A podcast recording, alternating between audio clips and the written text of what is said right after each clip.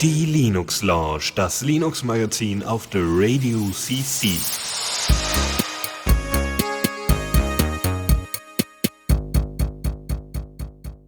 Einen wunderschönen guten Abend wünsche ich dann mal in die Runde. Ich bin leider allein heute mal. Also Philipp kann leider nicht bei uns sein. Nicht, es ist ihm nichts passiert, aber irgendjemand hat seine Internetverbindung gekappt. Äh, es waren zwei Bauarbeiter, die äh, gemeint haben, äh, Wetten abschließen zu müssen. Und einer hat gewonnen. nicht wirklich, aber äh, ist ein bisschen schade, weil ähm, Philipp war ja schon vor zwei Wochen nicht da, weil er zu dem Zeitpunkt äh, in, in München war, auf einer WebRTC-Konferenz und er ist aus dem fernen Wien ab nach München gefahren und hat sich das dann da angehört und hätte heute ein bisschen was erzählen können. Ähm, aber das kriegen wir irgendwie in, dann in den kommenden Sendungen irgendwie noch unter. Ansonsten macht er einfach einen kleinen Beitrag für die nächste Linux Launch oder macht da mal einen kleinen Abstecher zu und, und ist dann vielleicht mal bei Lukas und Faldi mal kurz dabei. Mal gucken. Kriegen wir schon irgendwie gefixt. Gut, im Großen und Ganzen muss ich also die Sendung jetzt alleine schmeißen. Ist ein bisschen schade, aber äh, lässt sich nicht verhindern. So, Gut, dann würde ich auch sagen, beginnen wir auch sofort und zwar mit Neues aus dem Repo. Diesmal sind die Jingles auch dabei. Das war nämlich bei der letzten Sendung, die ich gemacht habe, nicht der Fall. Ähm, so, und zwar Neues aus dem Repo. Wir haben was Neues von einem proprietären Closed Source Ding. Ja, ist ja feindlich. Und zwar ist es Skype. Skype hat tatsächlich eine neue Version, die 4.3er Version für Linux rausgebracht. Ja, wir wissen ja, Microsoft hat Skype aufgekauft. Wer das noch nicht mitbekommen hat, Microsoft hat übrigens Skype aufgekauft. Und äh, naja, an sich bringt die neue Version ein Feature weniger und sonst ein paar optische Kleinigkeiten. Also, es hat ein aufgehübsch aufgehübschteres Interface, die Icons wurden ein bisschen erneuert äh, und ansonsten der Aufbau ein bisschen verändert. Also es lässt sich jetzt tatsächlich noch ein bisschen besser bedienen. Also ich habe mir das mal angesehen, das sieht ganz in Ordnung aus, aber jetzt auch nichts riesig Besonderes, keine riesigen Veränderungen. Und ähm, naja, aber die Sache, die dann rausgeflogen ist, war das ALSA-Backend. ALSA ist ja ne, für Soundsteuerung, für die Ansteuerung der Soundkarte zuständig und Puls Audio ist äh, ebenfalls für die äh, Ansteuerung von Soundkarten zuständig. Und es gab eben ein Backend dafür, dass man eben ALSA als auch Puls Audio nutzen konnte. Ja, also beides zusammen. Ähm, weil manche Sachen erkennen Puls Audio nicht, andere Sachen, äh, also ALSA hat in der Vergangenheit wohl immer alles erkannt. Ja, auch, äh, ja. So, und Puls Audio hat deswegen ein bisschen schlechten Ruf, sagen wir mal. So, aber sie setzen jetzt komplett auf Puls Audio und ähm, naja, die großen Distros nutzen auch alle Puls Audio und da braucht man kein ALSA Backend mehr. Also nach Ansicht der Skype-Entwickler. Wahrscheinlich ist es einfach nur noch äh, mal so ein bisschen, um den Code zu bereinigen und ja, dann sagt man sich halt, braucht man nicht mehr und fertig. Das war es eigentlich im Großen und Ganzen. Äh, ihr könnt euch das natürlich einfach mal runterladen äh, und ein bisschen ausprobieren und äh, einfach mal das Update einspielen und gucken, ob bei euch irgendwie was Neues ist, was ihr toll findet oder nicht toll findet. Ist halt Skype ist Closed Source, das, da kommt nicht mehr viel. Gut, was anderes ist äh, Vocore. Das ist ein Linux-System auf einem münzgroßen Rechner. Das Ding ist wirklich nicht größer, also das ist noch kleiner als ein, ja, das ist so groß wie eine, wie, wie eine SD-Karte so ungefähr. Sieht auch ein bisschen so aus. Da drauf läuft ähm, OpenWRT. Äh, da ist ein Wi-Fi drin, USB, UART, keine Ahnung, das weiß ich tatsächlich nicht, aber also UART, keine Ahnung. Äh, auf jeden Fall noch weitere Anschlüsse.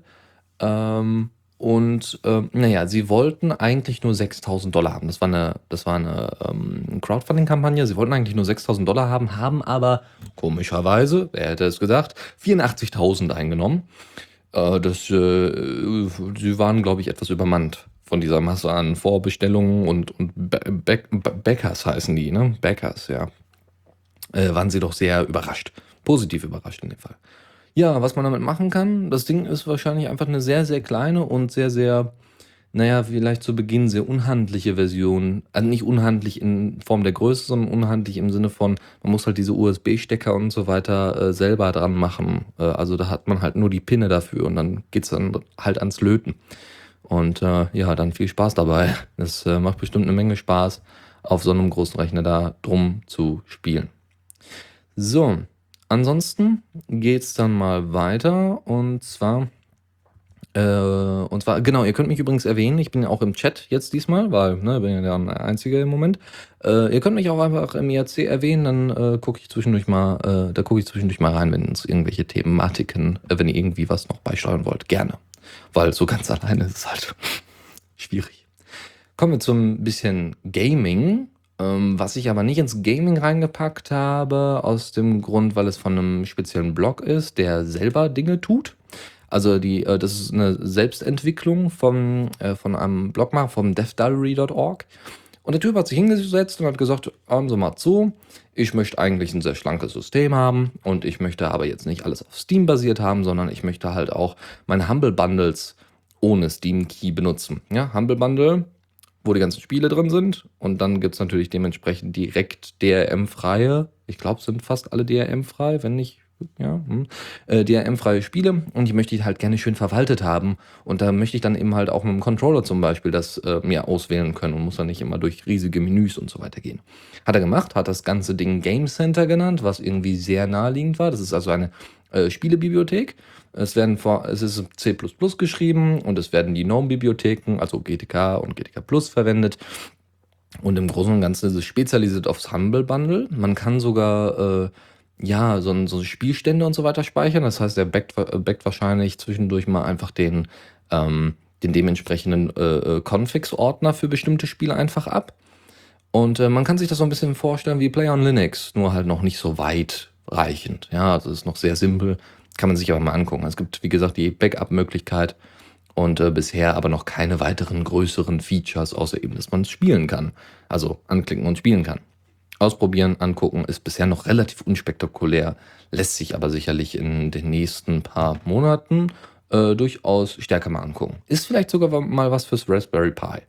Um, ähm, ne, also wer, ich habe ja mal, also wir haben ja mal von, von Elektrol äh, äh, uns, also von Trolli, uns äh, mal so das, ihn hier angesprochen und er hatte äh, auf Diaspora was gepostet, wo er seinen Controller, seinen äh, Xbox-Controller, den ich ja hier auch noch rumliegen habe, also meinen, äh, und den ans Raspberry Pi angeschlossen hat und dann über einen Fernseher das Ganze hat äh, spielen können, ne, die ganzen Retro-Games. Und vielleicht ist das Game Center was dafür. Ansonsten gibt es ein Launchpad-Repo, was ihr ausnehmen könnt und verwenden könnt und dann habt ihr da sicherlich ganz viel Spaß mit. Gut, kommen wir zu Sub, äh, Sub Rosa oder Rosa wahrscheinlich, Sub Rosa. Ähm, das ist äh, ein, es ist offiziell unter GPL 3.0. Ich habe bisher noch kein Repo gefunden, aber ich habe auf jeden Fall einen, äh, den, den Quellcode gibt so verpackt in einem ZIP-Paket. Ein bisschen komisch. Also es ist weder auf GitHub noch sonst irgendwo. Und das gibt es auch erst seit kurzem. Und in erster Linie ist es verschlüsselte Audio- und Videotelefonie plus verschlüsseltem Textchat. Und das halt alles über den Browser. Also man setzt das wohl einmal auf seinen Server auf und ansonsten registrieren sich dann die Leute auf diesem Server und dann kann man halt untereinander kommunizieren. Wie dezentral das ist, ist halt noch nicht so wirklich klar. Es läuft wohl die meiste, also die ganze Videotelefonie-Geschichte läuft wohl die meiste Zeit äh, über, über WebRTC, also benutzt die WebRTC-Schnittstellen innerhalb des Browsers. Und ähm, man kann sich jetzt erstmal auf der Demo-Plattform registrieren und dann, naja, es läuft halt alles direkt im Browser. Mehr weiß ich dazu nicht. Ich habe es mal ganz, ich habe mich mal kurz registriert und habe mir das mal angesehen, aber mehr Informationen gibt es darüber nicht. GPL 3.0, okay. Mal abwarten, was da noch auf uns zukommt. Ist vielleicht aber in Zukunft mal eine Alternative zu Skype und Co.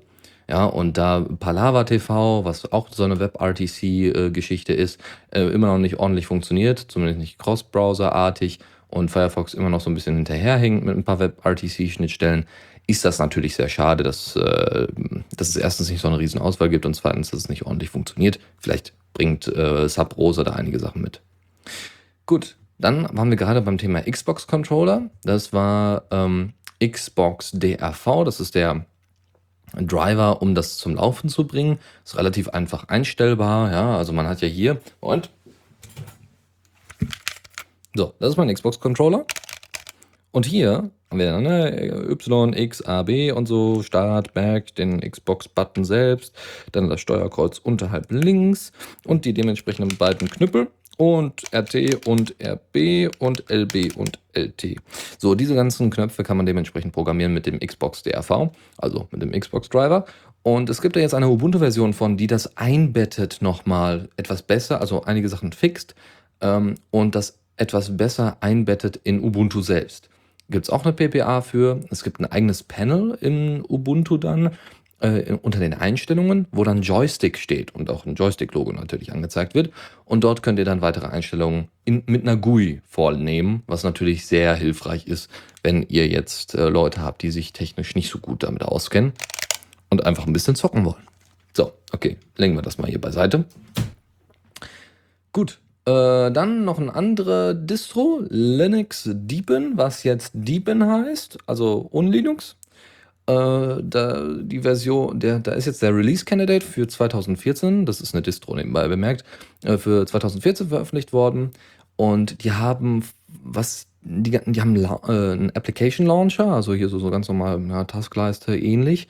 Und ähm, das Ding ist komplett geschrieben in HTML5 und Go was sehr cool ist. Also es ist eine Distro mit eigener Oberfläche, also leicht angepasster Oberfläche, äh, ähm, wie gesagt der Launcher zumindest. Ähm, es wird empfohlen, das nicht in der VM zu machen, weil Compass so lahm in der VM funktioniert und deswegen sollte man es gleich lassen. Also es benutzt noch Compass, aber die Pläne sind auf jeden Fall Compass so nach und nach fallen zu lassen und dann andere Dinge zu tun. Es wird auf jeden Fall durch einen anderen Window Manager in der nächsten Version ersetzt. Ansonsten sind die Anforderungen relativ geringfügig. Intel Pentium 4, äh, 2 GHz oder besser äh, und 2 GB RAM, 15 GB Hard Disk Drive Space. Das dazu. Also ist released, könnt ihr euch mal aus, äh, könnt ihr euch mal angucken, ausprobieren. Ähm, scheint sehr gut zu sein, weil es auch, es gibt von den Entwicklern von Linux Deepin oder Deepin gibt es noch, ähm, äh, gibt es noch äh, so, so ein ja, Application Launcher. Also dieses Ding ist ja nicht nur ein Launcher, sondern es gibt auch äh, für Installationsanwendungen, also so ein Ubuntu Software Center quasi, so eine Nachahmung davon, die wohl deutlich komfortabler sein soll. Und ähm, vielleicht ist es auch mal was für Anfänger, äh, wenn ihr mal Leuten was empfehlen wollt. Ist vielleicht auch eine Möglichkeit. Basiert aber größtenteils wohl auf Ubuntu. So, dann, Moment.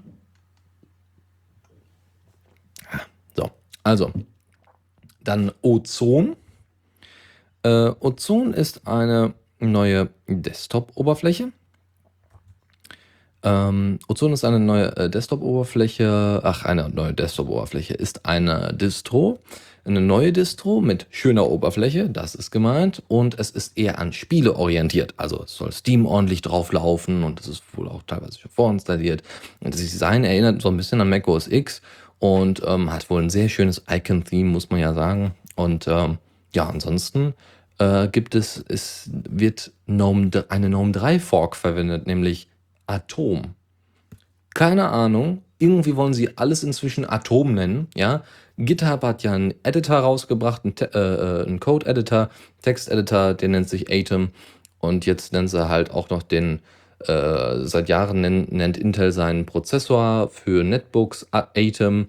Und jetzt haben wir halt auch noch eine Desktop-Shell Atom. Super. Also, ist ganz hübsch, kann man sich sicherlich immer angucken und äh, mit Linux Deepin oder sowas vergleichen. So, und letzte News aus der Rubrik ist Open Broadcaster. Ist aktuell nur für Windows äh, und Mac OS X. Oh, äh, nee, ist ab, aktuell nur für Windows, wird aber für, ist aber derzeit für Mac OS X und Linux geplant und ist Open Source unter GPL 2. Also ist derzeit in Arbeit wohl. Gut, das passte das war tatsächlich jetzt die falsche Rubrik, aber das macht nichts. Also die, die letzte News. Aber ist nicht schlimm, ist nicht schlimm, ist nicht schlimm. Dafür haben wir jetzt gleich erstmal die wichtigen Dinge des Tages. Und zwar Newsflash. Okay, also es wurde gerade schon im Chat erwähnt, äh, also Tuxi nutzt es wohl zwischendurch mal, der Open Broadcast, äh, die Open Broadcasting Software, glaube ich, irgendwie heißt es dann, ne, OBS, deswegen die Abkürzung funktioniert wohl schon ganz gut. Deswegen mal angucken. Gut, Newsflash. TrueCrypt verweigert Lizenzumstellung. Also die Entwickler, also der, der Entwickler, wahrscheinlich eher die Entwickler, äh, wollen das Projekt nicht unter eine offenere Lizenz stellen. Ja, ähm, sie sagen aber, dass TrueCrypt gerne als Referenz für einen Rewrite genutzt werden kann. Das heißt, man guckt sich halt äh, TrueCrypt an, wie das aufgebaut ist, codemäßig von der Codebasis her, und ändert es dann einfach ab. Und äh, sagt dann einfach, okay, wir, wir, wir, also wir schreiben es einfach nach oder ähnlich nach und haben dann unseren eigenen Code dafür. Ja, gut, wenn es unbedingt sein muss. Also da gibt's also der, bei TrueCrypt gibt's ja derzeit äh, groß, großes Tamtam darum, was denn da in Zukunft mit wird. Ja, TrueCrypt ist ja vor zwei, drei Wochen eingestellt worden, zwei Wochen, eine Woche, irgendwie so eingestellt worden, ganz plötzlich, so von wegen ist nicht mehr sicher, nutzt was von Microsoft und alle gucken sich so gegenseitig an und denken so, äh, was? Ähm, naja, jetzt ist halt die große Frage, wer wird der Nachfolger? Äh, wir hatten schon mal Zulu Script angesprochen. Zulu Crypt, nicht Script. Crypt, Zulu Crypt, das wird äh, bereits von, oder in Zukunft zumindest, von, ähm, wie heißt denn nochmal die Distro? Pri nicht Privoxy. Hm. Es gibt auf jeden Fall noch eine, eine andere Privacy-Distro, äh, die das derzeit verwenden. Privatix? Ja, Privatix gibt es, glaube ich, auch nicht mehr. Ja, ja. Aber ihr wisst Bescheid, weil wir haben das, äh, wir haben die Distro auf jeden Fall schon öfters in der Linux Lounge besprochen. Gut, ähm, dann geht's weiter mit Maynard. Maynard ist eine äh, GTA-basierte Desktop, ein Desktop-Shell-Client für Weston. Weston ist, soweit ich weiß, der Fenstermanager.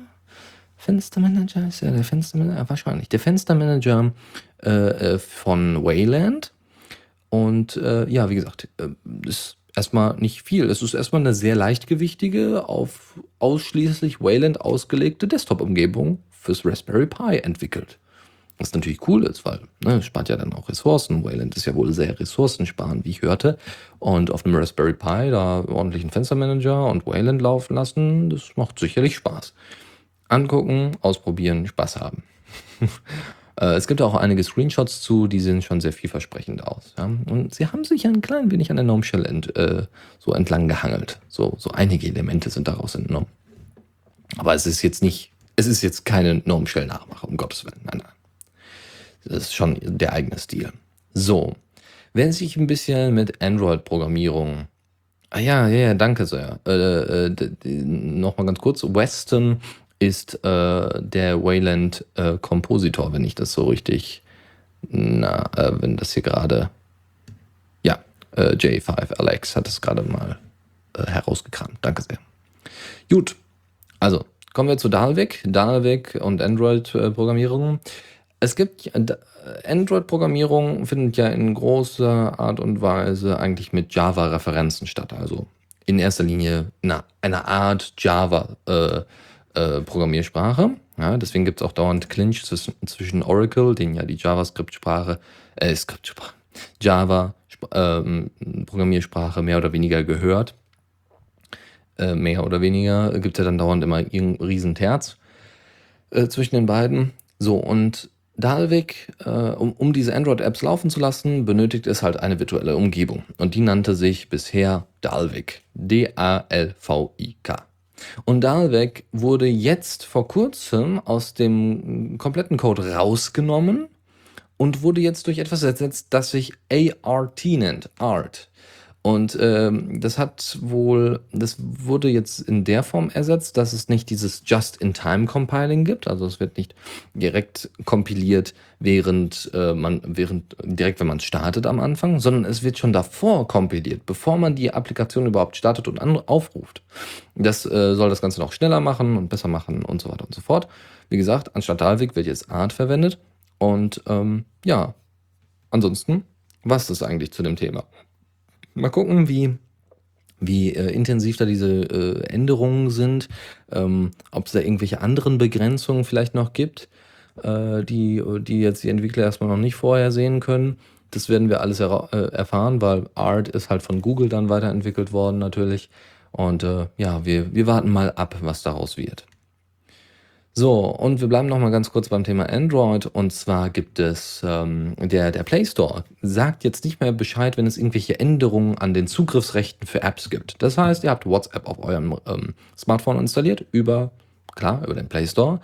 Und normalerweise würde euch dann, wenn ihr, wenn ihr dann Update oder sowas durchführt, würden dann eure Zugriffsrechte, die sich verändert haben durch das Update, würden euch nochmal angezeigt werden. Das ist jetzt nicht mehr der Fall.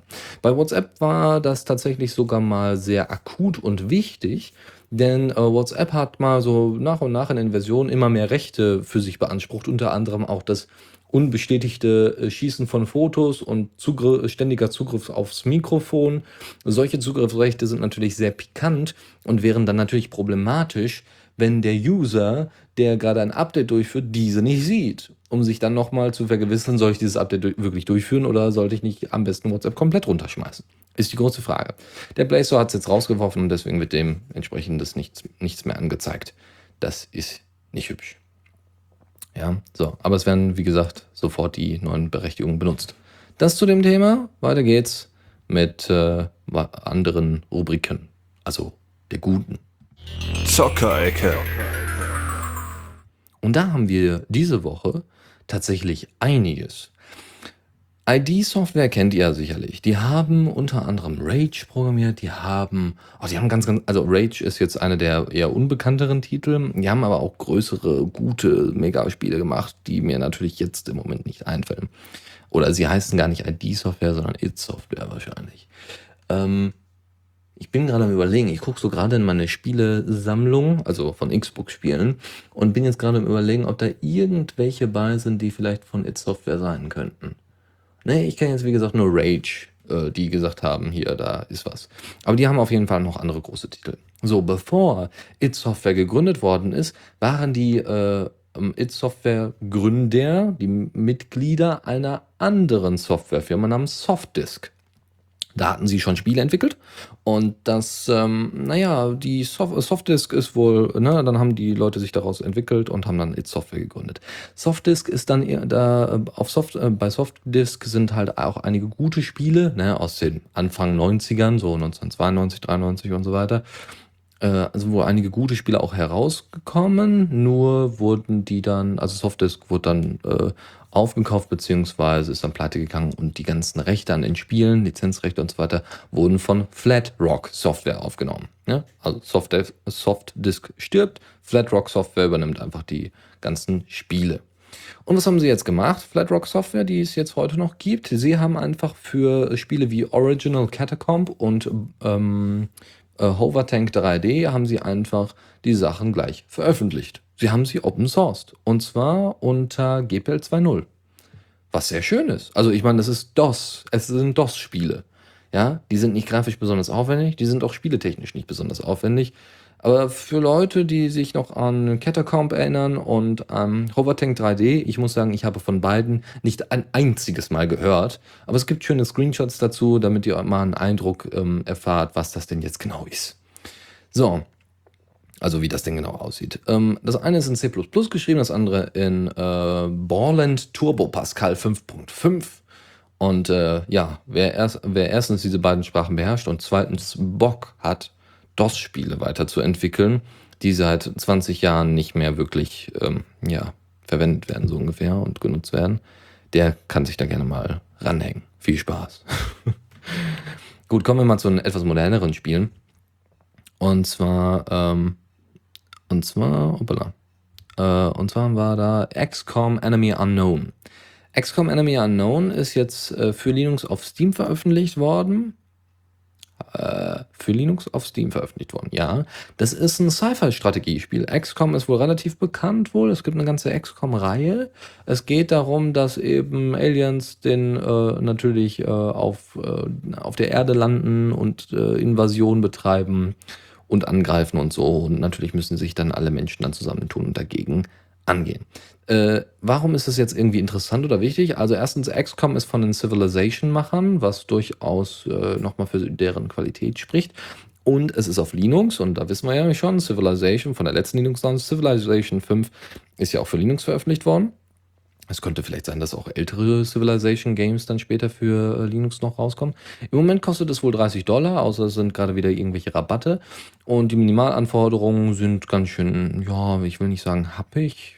Ja, zum 2 GHz CPU brauchst du, 4 GB RAM, also 8 GB sind natürlich lieber. Nvidia äh, 600er Series, AMD 6000er Series für die Grafikkarten oder ein Intel Iris Pro äh, äh, Grafikkarte und äh, 16 GB freier HDD Space. Ja, viel Spaß. äh, sieht ganz hübsch aus. Also grafisch ist es wirklich sehr ansprechend. Was man da aber jetzt genau besser, toller, anders machen kann als jetzt bei Civilization 5, äh, ist den Spielern und Fans überlassen. Viel Spaß dabei. Dafür gibt es eine andere News. Wir, ne, normalerweise besprechen wir ja immer Titel, oh, die kommen jetzt auch für Linux raus. Limbo, das Spiel, äh, so, ein Indie-Game, was im Humble Bundle dabei war, das gab es ja schon vorher für Linux. Zwar unter Wine, was nicht so schön war, also nicht nativ, aber es lief. Bei den meisten zumindest. Aber viele haben sich tatsächlich geärgert, warum Limbo denn nicht nativ unter Linux rauskam und, und, und. Und jetzt ist es tatsächlich nativ rausgekommen und ist bei Steam verfügbar. Und ich habe auch schon bei mir nachgeguckt, es stimmt. Ich kann jetzt einfach Limbo installieren. Das war vorher nicht der Fall. Probiert es aus, viel Spaß dabei.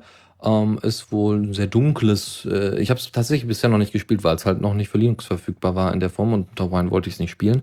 Ähm, Schaut es euch an, es ist wohl ein sehr gutes. Also die, die Kritiken sind sehr, sehr positiv, die Rückmeldungen auch äh, äh, von einigen Spielern.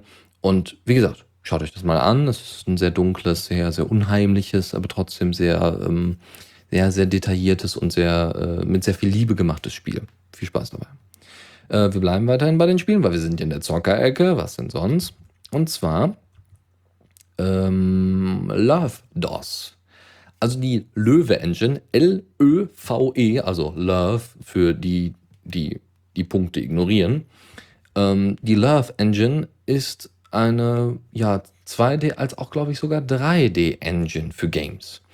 Und LoveDOS ist äh, auf GitHub ein Projekt, ähm, womit ihr 2D-DOS-Spiele mit der Love Engine in Lua schreiben könnt. Wenn ihr also Lua könnt und wenn ihr euch vielleicht ein bisschen mit Love auskennt, wenn nicht, ist auch nicht schlimm, aber wenn ihr schon immer mal 2D-DOS-Spiele bauen wolltet, mit ein bisschen Pixeln und Zeugs, dann macht das. Macht das am besten mit diesem Projekt. Ähm, da wird euch dann bei geholfen. Ja, da werden sicherlich einige, einige Leute total drauf fliegen. Also wenn ihr Zeit habt, Spiele zu programmieren, macht das. Ja, ihr könnt groß rauskommen. Und am besten dann habt, dann habt ihr, äh, das ist, soweit ich weiß, ist die Love Engine äh, Multiplattform, was sehr schön ist, weil dann hast du gleich für alle, äh, könnt ihr das gleich für alle veröffentlichen. Ein anderes Spiel, Age of Wonders 3, bekommt auch Linux-Support. Age of Wonders ist ein rundenbasiertes Strategiespiel. Natürlich alles so eher Fantasy angehaucht, das ist ja jetzt nicht mein Ding, aber es bekommt Linux-Support und es wird jetzt, das dauert jetzt ein bisschen. Aber es wird dann veröffentlicht. Und dann freuen wir uns alle und es wird angekündigt und dann können wir uns jetzt erstmal zurücklehnen und warten. Mehr gibt es dazu nicht zu sagen. Wichtiger, viel, viel wichtiger ist eigentlich das Spiel des Jahres 2014 grafisch als auch storytechnisch überzeugtes, stichhaltig. Äh, Leute haben geweint, während sie es gespielt haben. Die Gründe lassen wir jetzt mal außen vor. Und es ist auch ein, ein Spiel, was, was, wie gesagt, storytechnisch die Leute äh, packt. Ja, es ist spannend, es ist traurig, es ist, ähm, aber dabei immer noch realistisch. Von welchem Spiel spreche ich? Na, nicht von Halo. Das ist auch abwegig. Aber ich spreche natürlich vom Goat Simulator, ja, der jetzt die öffentliche Beta für Linux bekommen hat. Und ähm, ja, der Ziegensimulator. Wer kennt ihn nicht? Also wer das, wer das kleine Trailer-Video noch nicht gesehen hat, wo eine Ziege äh, versucht, ähm, auf eine Leiter zu klettern oder ähm, äh, ein Tanklaster äh, in eine Tankstelle reinfahren zu lassen und solche Geschichten. Äh, könnt ihr euch alles an, angucken. Sieht wahnsinnig cool aus, äh, ist wahnsinnig spaßig. War vorher irgendwie nur eine Tech-Demo für die Engine und viele, viele Leute wollten das Spiel unbedingt haben, also haben sie gesagt, okay, wir veröffentlichen das. Wir bauen das noch ein bisschen weiter und dann veröffentlichen das, wir das und jetzt könnte das auch für Linux erreichen. Ist über Steam dementsprechend abgreifbar. So, das letzte noch ist äh, äh, Torquay oder Torque. Äh, das ist eine Game Engine, eine 2D Game Engine, die jetzt äh, un, äh, die unter MIT-License steht. Torquay wurde, ich bin gerade am überlegen, für was es benutzt worden ist. Ich glaube, ich kenne jetzt so in der Form erstmal kein Spiel. Auf jeden Fall ist, hat es jetzt eine neue Version, das ist jetzt Version 3.0 äh, veröffentlicht und hat jetzt endlich eine 64-Bit-Unterstützung, hat Xbox 360 360 Controller Support und ähm, die Objekte können alle in JSON abgelegt werden. Das heißt, ihr könnt Objekte relativ einfach definieren und packt die dann einfach im JSON-Datei, äh, nicht Dateiformat, Datenformat äh, einfach ab, was hilfreich sein kann. Wie auch immer man das dann organisiert in der, in der Game Engine, keine Ahnung. Schaut euch das dann genauer an. Das heißt, es könnte sein, dass wir vielleicht noch einige neue, mehrere äh, 2D-Spiele bekommen, weil ne, Linux-Support und so. Wäre super. Gut, das dazu. Damit sind wir aus der Zockerecke heraus und können äh, zum Kommando der Woche gehen. Und äh, da gibt es natürlich die Möglichkeit, äh, also jetzt ist es wirklich ganz simpel. Es ist wirklich ein ganz simples Kommando. Grab kennt ja jeder, ja, da werden, ähm, da wird eine Zeile immer rausgegriffen. Ähm, also ihr habt zum Beispiel einen Output von irgendeinem, äh, von irgendeinem, von irgendwelchen Logs, ja, es werden euch irgendwelche Error-Logs angezeigt oder, oder, ne, mit den dementsprechenden Codes, ne, Warn, Error und Info und äh, ihr wollt jetzt nur alle Errors euch angucken äh, und dann macht ihr das per Grab oder ihr habt ganz, ganz viele Möglichkeiten, wie ihr Grab einsetzen könnt. Das ist nur ein Beispiel davon. So, jetzt wollt ihr aber alles außer die Infos euch angucken. Ihr wollt also Grab invertieren. Und das könnt ihr ganz simpel mit minus V machen. Und äh, ja, Schaut, probiert es einfach mal aus. Ist eine ganze Kleinigkeit, ist jetzt nur das, was ich auch mal so kurz auf die Schnelle gefunden habe. Aber ist vielleicht ganz hilfreich für Leute, die äh, ist vielleicht öfters einsetzbar als das, was wir sonst manchmal im Kommando der Woche haben. Weil meistens sind es ja unter, sind es ja eigentlich nichts anderes als CLI-Programme. Und äh, ja, vielleicht ist äh, die an, vielleicht sind manche Tipps bei, bei solchen Standardsachen auch mal ganz wichtig für das Kommando der Woche. Gut, das dazu. Tipps und Tricks. Ja, und wie ihr wisst, äh, bin ich ja, also, ne, wenn, wenn wir Sendung machen, Philipp und ich, oder ich zumindest dabei bin oder so, dann sind die Tipps und Tricks voll. Ich habe letztes Mal reingeguckt in die Show Notes und in die Linux Lounge reingehört. Ja, Gottes Willen, da ist ja nix. Da ist ja nix voll. So, jetzt geht's also richtig los hier. Es gibt ein Laverna Review. Laverna ist äh, eine alternative äh, Evernote-Applikation, die ihr selber aufsetzen könnt. Das ist alles verschlüsselt. Ihr könnt, ihr habt einen Dropbox-Support. Ihr könnt also selber Notizen anfertigen, als auch Tasks anfertigen. Die werden direkt im Browser verschlüsselt und dementsprechend, also es ist ein Node.js, ist in Node.js geschrieben. Ihr könnt es euch lokal installieren, ihr könnt es auf einem Server installieren. Ihr könnt, äh, äh wie gesagt, eine direkte Anbindung an ähm, Dropbox machen und schickt dann die verschlüsselten äh, äh, Notizen einfach direkt an eure Dropbox. Es gibt äh, Syntax-Highlighting in dem Ding drin. Es gibt Favoriten. Ihr habt Notizbücher, also Sammlungen von Notizen, wenn ihr zum Beispiel ein Buch schreiben möchtet. Und ihr habt ganz, ganz viele Inspirationen und schreibt die auf und packt die dann alle in ein wunderbares, schönes, kleines Notizbuch. Dann könnt ihr das damit machen. Es äh, unterstützt Markdown ähm, hat einen dementsprechenden Markdown-Editor als auch einen Preview dafür, wie eben bei Diaspora, wo ihr euch anzeigen könnt, wie das dann aussieht und so weiter. Ja, und ansonsten liegt es auf GitHub rum und ihr könnt es nutzen. Also viel Spaß. es gibt ein kleines Review zu, was ihr euch angucken könnt äh, von Laverna. Und ähm, ja, dann viel Spaß. Es gibt da sehr schöne Screenshots zu. Dann, für die Leute, die ein bisschen im Musikbereich stärker aktiv sind, da gibt es Giada. Das ist eine Loop Machine. Wenn ihr also äh, Loops habt oder also so äh, Schnipsel habt, ähm, dann wäre es eine Möglichkeit, diese natürlich aneinander zu reihen, also Soundschnipsel aneinander zu reihen, damit Rhythmen zu machen. Es gibt sowas, es gibt ja diese, äh, diese Pads mit äh, Buttons drauf, die ihr dementsprechend pro fertig programmieren könnt mit Sounds oder wo ihr direkt Sachen aufnehmen könnt und abspielen könnt und so. So ähnlich funktioniert das, nur halt eben mit äh, Linux-Anbindung. Diese Pads nennen sich übrigens Launchpads, nicht zu, äh, nicht zu verwechseln mit Launchpad, was ja der Code, das Code-Archiv von äh, Canonical ist. Gut, also Giada ist eine Loop Machine. Das Ding ist ressourcenschonend vom Design her. Es hat Multithread und Multicore Support. Es hat ALSA Jack und Trend, also ALSA Jack, Core Audio, ASIO und Direct Sound komplett supported. Es kann eine unbegrenzte Anzahl an Channels, die per Tastatur angesteuert werden, äh, beherbergen und verwalten. Ähm, äh, ja, es gibt unterschiedliche äh, Playback-Modes ähm, und Kombinationen. Also ihr könnt dann rüberfaden und solche Geschichten. Ihr könnt die übereinander legen, ihr könnt äh, ähm, die dementsprechend programmieren, wann sie einsetzen sollen. Es gibt eine B BPM und Beat Synchronization, so dass eben ne, die BPMs aneinander, also es würde dann zum Beispiel, ihr habt zwei Lieder, die unterschiedliche BPMs, also Beats per Minute haben und äh, die würden dann dementsprechend synchronisiert werden für einen bestimmten Teil, wenn sie sich zum Beispiel, äh, wenn, wenn sie übereinander gelegt werden. Ja, vielleicht auch durchgehend, aber vor allem bei dem Übereinanderlegen von solchen Dingen. Ansonsten hat das Ding einen eingebauten Wave Editor.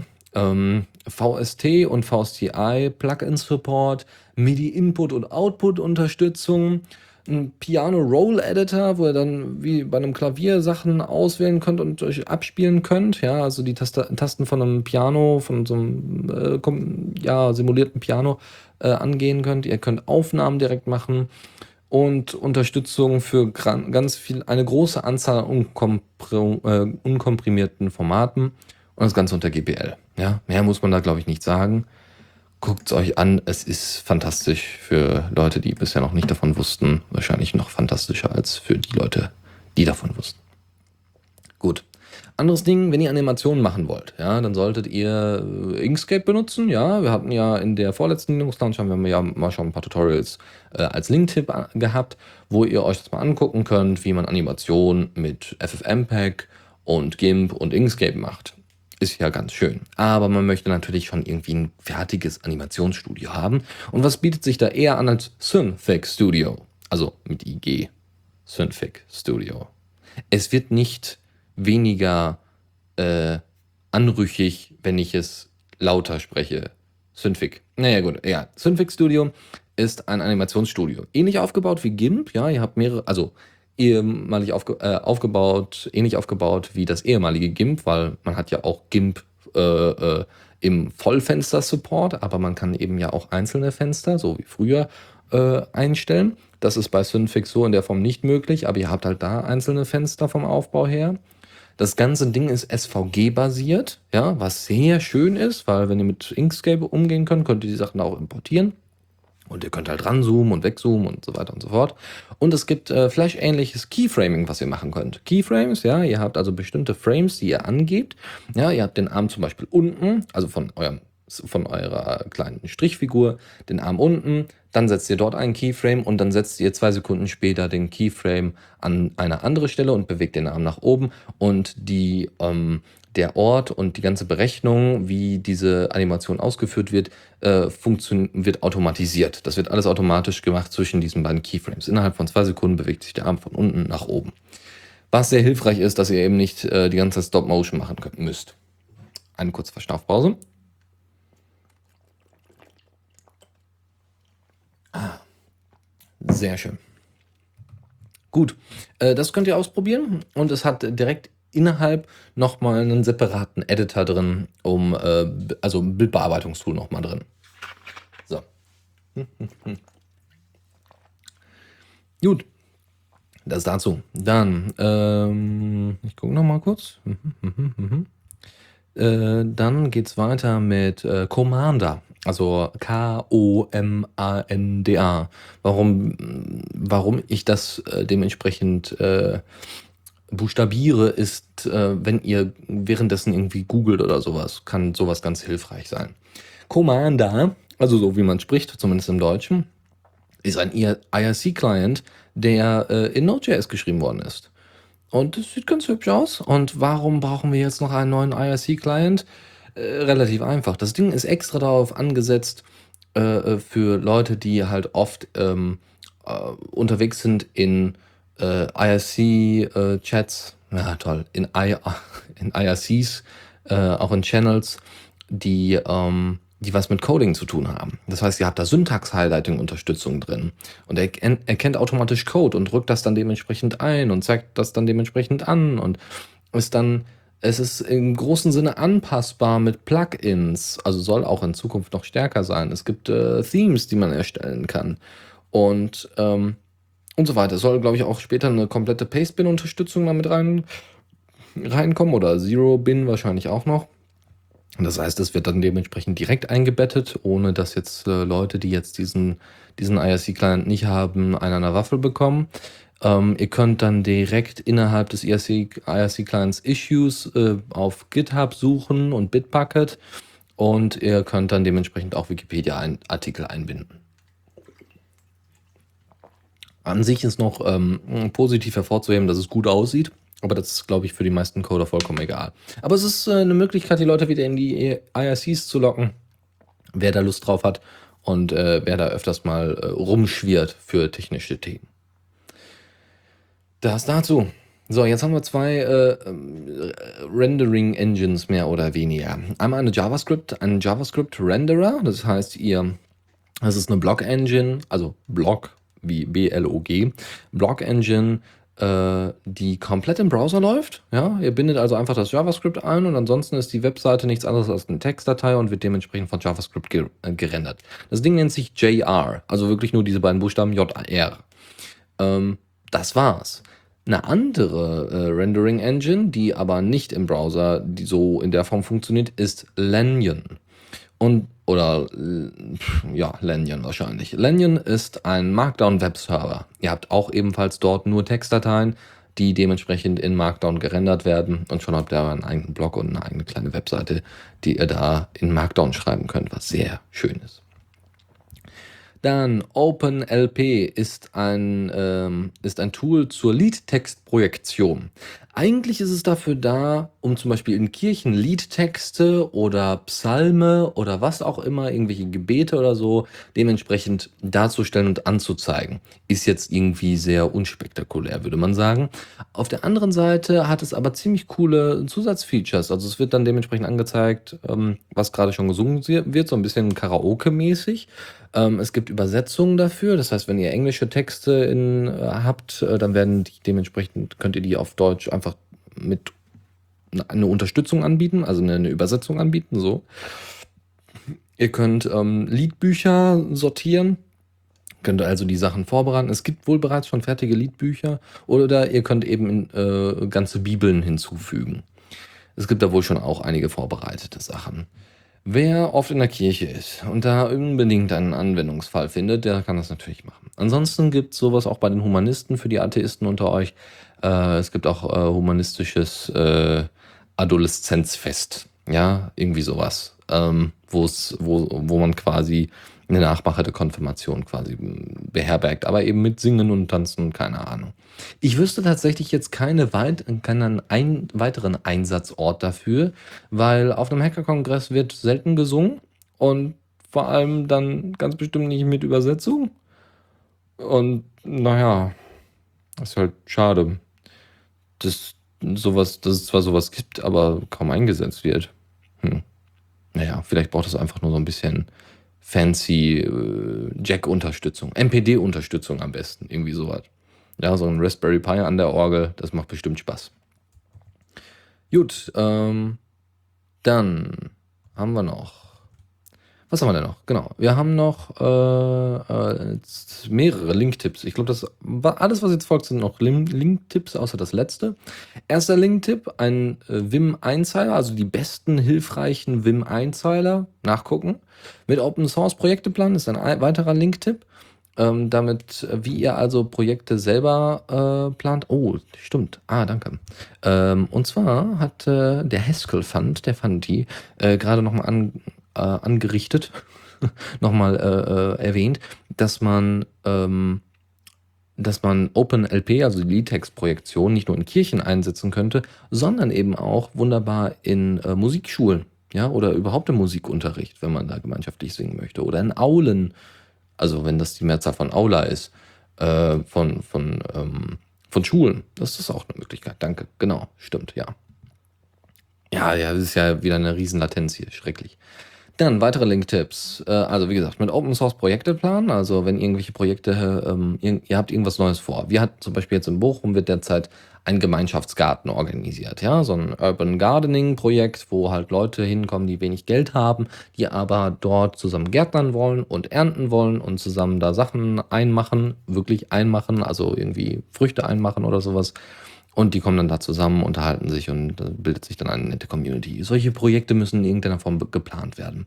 Und es werden dort in dem Beitrag, in dem Blogbeitrag zwei äh, Project äh, Softwares dementsprechend dargestellt. Das ist Libre Project und Open Project. Die werden gegeneinander übergestellt. Wer da Interesse dran hat, kann sich das mal angucken. Dann gibt es eine Java-Applikation, wieder ein Link-Tipp, die APK-Files aus dem Play Store zieht, wer das möchte. Keine weiteren Aussagen dazu. Ähm, eine andere Sache ist Ether. Ether ist ein dezentralisierter Reddit-Clone. äh, der auch noch anonymisiert, also der die IP-Adressen wohl noch anonymisiert, größtenteils, irgendwie so. Also hört sich sehr, sehr toll an. Ist in der 1.1-Version erschienen. Ich habe bisher noch kein Interface oder sonstiges gesehen. Ich warte einfach mal. The Verge hat da wohl einen, einen, einen Screenshot mal von gepostet. Äh, schaut es euch mal an. Es hört sich sehr interessant an. Ich hoffe, wenn das mal fertig ist und wenn es da ein ordentliches Repo gibt, wo man das alles nachvollziehen kann und ausprobieren kann. Oder wenn ihr das mal ausprobiert habt, schickt uns einfach eine Mail oder kontaktiert uns über Diaspora. Wir wären da doch sehr dran interessiert, wie das Ganze denn funktioniert und äh, ob es funktioniert, ob es gut funktioniert und Spaß macht. Äh, so, der letzte Link-Tipp ähm, ist dann einfach ein kleines Firefox-Add-on, mit dem ihr in YouTube, also womit ihr YouTube-Videos im VLC-Player aufrufen könnt über euren Browser. Wer Bock drauf hat, viel Spaß dabei. Ja, der kann sich dann Flash halt sparen. Gut, das letzte, auch die letzte News jetzt, und zwar kein Link-Tipp, ist Piskel. Piskel ist ein, eine Web-App, mit, mit, der ihr selber Pixelbildchen erstellen könnt. Ja, das Ding ist Open Source, hat aber bisher noch keine Lizenz. Ähm, also ne, Open Source, ich kann in den Code reingucken zumindest. Hm, ihr könnt auf GitHub euch das mal reintun. Das sieht sehr interessant aus. Da hat jemand schon äh, mal Mega Man-Figuren äh, gepixelt. Das ist ganz hübsch.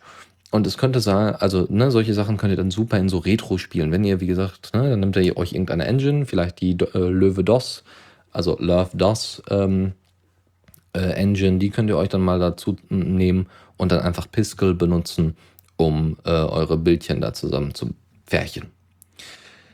So, ja, Freunde, das zu dem Thema. Damit sind wir durch mit der heutigen Sendung. Ja, ich habe tatsächlich etwas schneller gemacht, weil, naja, sonst wäre halt Stille hier, ist halt doof.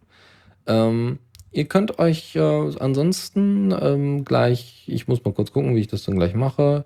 Ähm, Lukas wird wahrscheinlich dann hoffentlich gleich die Sachen nachbereiten, das wird dann nach und nach dauern. Aber ansonsten sollte morgen um 10 Uhr einfach die Wiederholung dessen hier laufen und dann. Äh, ja, falls ihr nicht alles mitbekommen habt, kriegt ihr, wie gesagt, dann über Rack the Radio CC, äh, entweder über unseren Feed oder sonstiges, kriegt ihr dann äh, die neueste Ausgabe davon. Könnt es auf unserer Webseite nachsuchen und wie gesagt, die ganzen Links dann nochmal in den Show Notes. So, ansonsten wird auf jeden Fall nächstes Mal Philipp wieder dabei sein. Zum Glück. Hoffe ich zumindest. Außer sein Internet ist immer noch kaputt. Mhm.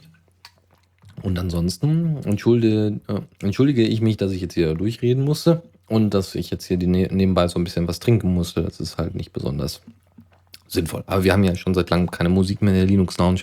Und das ist auch, muss ich ganz ehrlich sagen, weiterhin gut so. Sonst kommen wir mit dem Themen nämlich nicht hinterher. Gut, ansonsten danke ich euch für eure Aufmerksamkeit. Äh, danke euch äh, fürs Mitmachen im Chat. Und äh, wer sonst noch irgendwie was hat, Themen hat und so weiter, der J5LX hat uns auch ein Thema gesendet, dass äh, jetzt hier so kurzfristig ähm, haben wir das nicht, also was ist kurzfristig, wir haben es nicht mehr reingepackt, weil ne, wir hatten schon eine Masse und ich wusste nur kurz vor Schluss, dass da, dass Philipp dann äh, doch kein Internet hatte. Deswegen haben wir es da nicht mit reingepackt. Ähm, es war Oprah, könnt ihr ja mal nach gibt es eine neue Linux-Version zu. Ähm, haben wir jetzt nicht weiter äh, uns mit beschäftigt. Gut, das dazu. Ähm, danke fürs Mitmachen und wir hören uns äh, dann höchstwahrscheinlich demnächst wieder. Und zwar, ja, entweder wieder bei einer Linux Lounge oder vielleicht gibt es demnächst mal wieder eine Primetime. Wäre mal wieder Zeit, wa? Ja, gute Idee. Gut. Ich wünsche euch was. Bis demnächst. Vielen Dank fürs Zuhören. Die Shownotes findet ihr auf theradio.cc zusammen mit dem Mitschnitt und dem RSS-Feed der Sendung. Solltet ihr Ideen oder Themen für uns haben, dann schreibt uns einfach an kommentar at theradio.cc. Wir freuen uns immer über konstruktive Kritik zur Sendung. Bis in einer Woche.